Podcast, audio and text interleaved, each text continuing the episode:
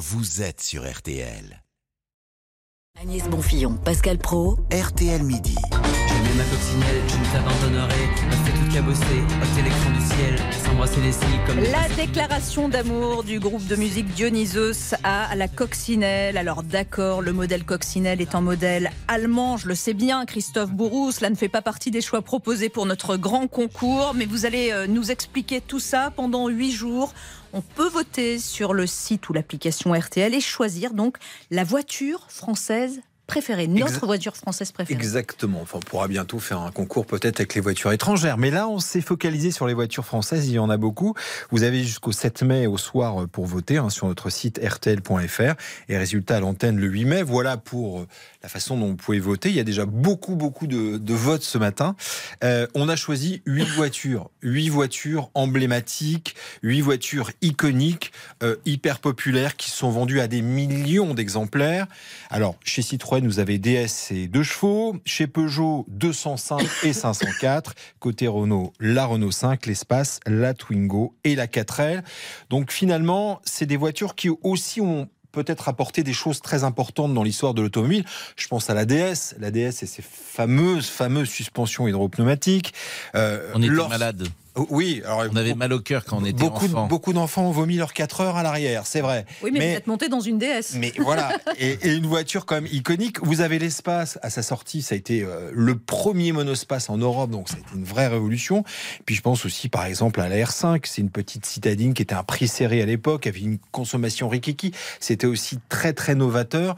Donc voilà les voitures françaises iconiques. Euh, alors évidemment on en a mis de côté parce qu'on ne pouvait pas toutes les mettre. Je Il y a des grands absents? bah, je pense notamment à la Clio, mais bon, Clio 205. Clio, c'est la voiture française la plus vendue de tous les temps. Euh, en tout Plus cas, dans, vendu par exemple qu'une deux chevaux. euh, deux chevaux, c'est 5 millions. 205, on est à plus de 8 millions. La 4L, c'est très bien vendu aussi. Plus de 8 millions aussi. Mm. Donc, on est quand même sur ces voitures-là à des chiffres quand même très conséquents. Et c'est des voitures d'après-guerre. Par exemple, il n'y a pas de traction. Oui, non, y a mis la traction Non. qui était un modèle euh, Alors, très souvent, c'est des voitures qui avaient des, des- des longues vies. Hein. La deux chevaux a une vie quand même. La Dauphine. longue de- de- oui, la Dauphine aussi. On Osée Joséphine. Il y a beaucoup de versions aussi différentes. On aurait pu mettre la Méhari, mais la Méhari, c'est un dérivé de la deux chevaux. Donc, on Mm. met un- voilà. Euh, deux chevaux qui étaient de 1948 à 1990 tout de même. hein. On en trouve encore beaucoup sur nos routes. Donc, plus de 5 millions d'exemplaires. Donc, des voitures qui sont quand même, euh, qui ont marqué et qui marquent encore notre paysage euh, français. 8 jours, 8 voitures. Évidemment, faire une, sélection, on l'a compris, ce n'est pas simple. Non. C'est plutôt vintage? On va dire ça comme ça ou pas? Oui et non, parce que euh, ces voitures-là, euh, alors on l'a fait avec la rédaction de Turbo, hein, donc on, on s'est réunis, on a fait des, des réunions pour savoir quelle voiture on allait sélectionner. C'est des voitures aussi qui sont remises au goût du jour. Par exemple, la R5, on va en faire une version électrique, la 4L aussi. Donc c'est des voitures qui euh, quelque part font toujours partie de l'ADN des, des- des constructeurs et qui continuent à marquer eh bien des générations. Là, j'en ai parlé euh, même dans la rédaction ici à RTL. Tout le monde me parle d'un souvenir de voiture parce que ça, c'est aussi c'est très émotionnel. C'est des souvenirs, ça parle au cœur. Vous voulez dire que je n'étais pas la seule ce matin à vous Hmm. dire euh, je Eh me souviens de la. Diane de ma mère Mais bien sûr. Moi, je me souviens de l'odeur euh, des, des sièges en Sky de la 504 de mon père. Voilà. Donc, vous voyez, et de la couleur de ma première voiture qui était jaune, jaune PTT, parce que c'était une 4L. Quant à Pascal, ça sentait la viande chez, dans, dans sa Non, mais moi j'avais une 4L fourgonnette à un moment. Et j'avais pas assez d'argent pour enlever l'enseigne qui était marquée dessus. Donc je me suis baladé à la fac avec Boucherie Espinasse pendant trois mois. Oui, bah oui, Boucherie Espinasse. Boucherie Pro. Donc j'avais une, une 4L fourgonnette. Parce qu'on mettait des, les planches à voile à l'intérieur. Donc Bah, c'est assez pratique quand on était hyper jeune. pratique. Justement, ça aussi, c'est un, un- un- quelque chose de très important. Ces voitures-là étaient très pratiques et très solides, euh, notamment à réparer. Aujourd'hui, vous allez chez un garagiste. Mhm. euh, Waouh, s'il n'a pas une valise électronique pour euh, faire l'état de votre voiture, c'est quasiment impossible. Et essayer de changer rien qu'une ampoule sur nos voitures actuelles. Même si vous avez fait Polytechnique, c'est très compliqué. Donc il y a cette- ce côté-là aussi, on pouvait réparer, bricoler sa voiture. Beaucoup le faisaient le week-end euh, pour aussi parce que c'était un loisir. Donc il y a aussi cet aspect-là sur ces voitures qui est, qui est très important à mon avis. Mais vous nous dites que euh, les constructeurs gardent euh, l'ADN, par exemple, de la Renault 5 en disant OK, on va faire des voitures électriques.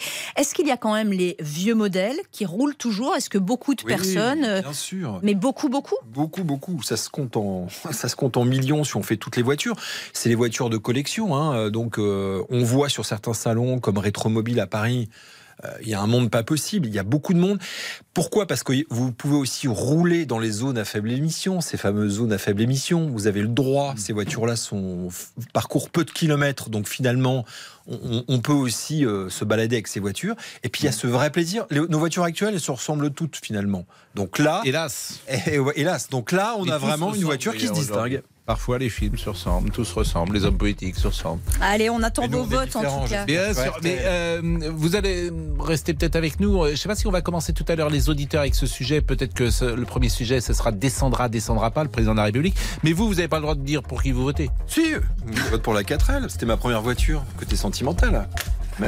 Et la 4L. Alors, la- le, comment dire, la- la- le changement de vitesse, c'était euh, Ah, une molette, comme Ouais, on j'ai- dit, hein, une 1, manivelle. 2, 3, 4 sur le côté ça. droit. Il y avait que quatre vitesses. Ah ouais. Il y avait la marche arrière. Ah bah oui. Oui, quand même. Et vous se votez pour le modèle Espinas, on a bien compris.